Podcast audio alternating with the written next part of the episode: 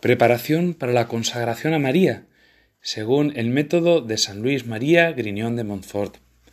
Entregarnos por entero a María para ser todo de Dios.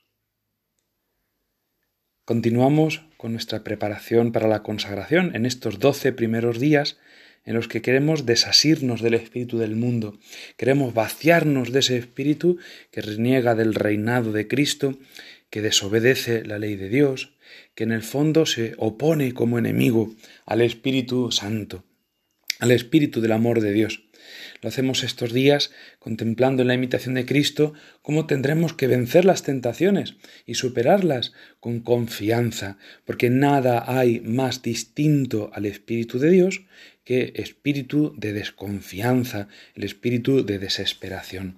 Por eso en el momento de las tentaciones es donde podemos crecer y perseverar como amigos de Dios, como niños pequeños que necesitamos ser conducidos.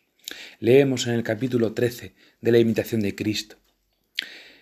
El fuego prueba el hierro y la tentación al hombre justo. Muchas veces no sabemos lo que podemos, mas la tentación descubre lo que somos. Debemos, pues, velar principalmente al venir la tentación, porque entonces más fácilmente es vencido el enemigo cuando no le dejamos pasar de la puerta del alma y se le resiste al umbral luego que toca. Algunos padecen graves tentaciones al principio de su conversión y otros al final, pero otros son molestados casi de por vida. Algunos son tentados blandamente, según la sabiduría y el juicio de la divina providencia, que mide el estado y los méritos de los hombres, y todo lo tiene ordenado para la salvación de sus escogidos. Por eso, no debemos desconfiar cuando somos tentados, sino antes rogar a Dios con mayor fervor que sea servido de ayudarnos en toda tribulación, el cual, sin duda, según el dicho de San Pablo, nos dará, junto con la tentación, tal auxilio que podamos resistir. Humillemos, pues, nuestras almas debajo de la mano de Dios en toda tribulación y tentación, porque Él salvará y engrandecerá los humildes de espíritu. En las tentaciones y adversidades se ve cuánto uno ha aprovechado, y en ellas consiste el mayor merecimiento, y se conoce mejor la virtud. Hasta aquí de la imitación de Cristo, que nos invita precisamente a ponernos en guardia, a atajar las tentaciones desde el principio. ¿Y cómo lo haremos cuando tantas veces nuestras tentaciones son de la propia debilidad de nuestra carne, de nuestro espíritu, de nuestros propósitos? ¿Cómo haremos para vencer estas tentaciones? Pues San Bernardo viene en nuestra ayuda y nos enseña que si somos atribulados en el mar de esta vida, mm, invoca a María, miremos a la estrella. En las tentaciones y en las tempestades de la carne, en, los, en las tribulaciones del alma, en los miedos, en las incertidumbres, tenemos que crecer en confianza.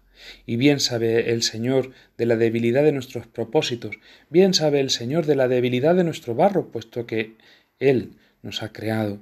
Pero en esos momentos no debemos hacernos fuertes en nuestra voluntad, que sería como echar gasolina al fuego, sino que debemos crecer en esa confianza, en esa humilde confianza de entregarnos por entero a Dios.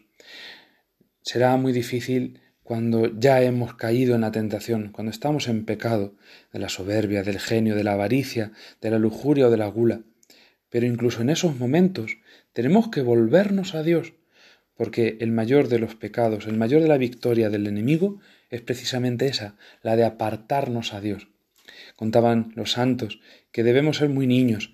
Creo que es San José María el que decía que cuando un niño se cae, cuando un niño jugando, haciendo una trastá, pues resulta que termina en el suelo y termina llorando, ¿qué es lo que hace? Pues se vuelve a su padre, se vuelve a su madre, y sabe que a lo mejor lo primero que le van a dar sus padres es una pequeña reprimenda, aunque no sea nada más que por el susto que se han llevado de, de, verlo caído o de verlo a lo mejor un poco mal herido.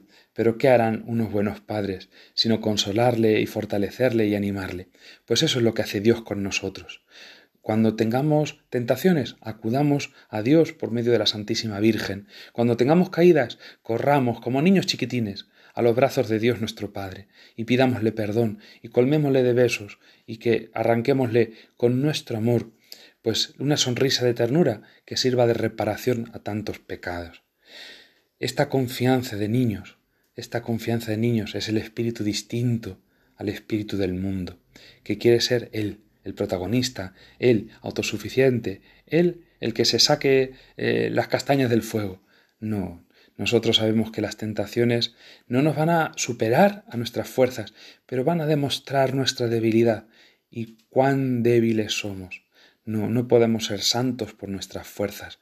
Por eso acudimos a María, a la que es eh, canal y medianera de todas las gracias, y le pedimos a ella que sea de verdad amparo en todas nuestras tentaciones. Decimos con esta jaculatoria tan hermosa que rezamos después del rosario y a lo mejor la rezamos muy deprisa y no nos damos cuenta de todo lo bueno que pedimos ahí. Terminemos así este día rezando la jaculatoria que rezamos después de cada misterio y pidámosle a la Virgen Santísima que nos vaya haciendo muy niños, muy niños de ella. María, Madre de Gracia, Madre de Misericordia, defiéndenos de nuestros enemigos y ampáranos, ahora y en la hora de nuestra muerte. Amén. Pues sí, le pedimos a la Virgen que nos defienda de los enemigos del alma, mundo, demonio y carne, y que nos ampare ahora, en este preciso instante y en el momento de nuestra muerte. Que Dios les bendiga. Ave María Purísima.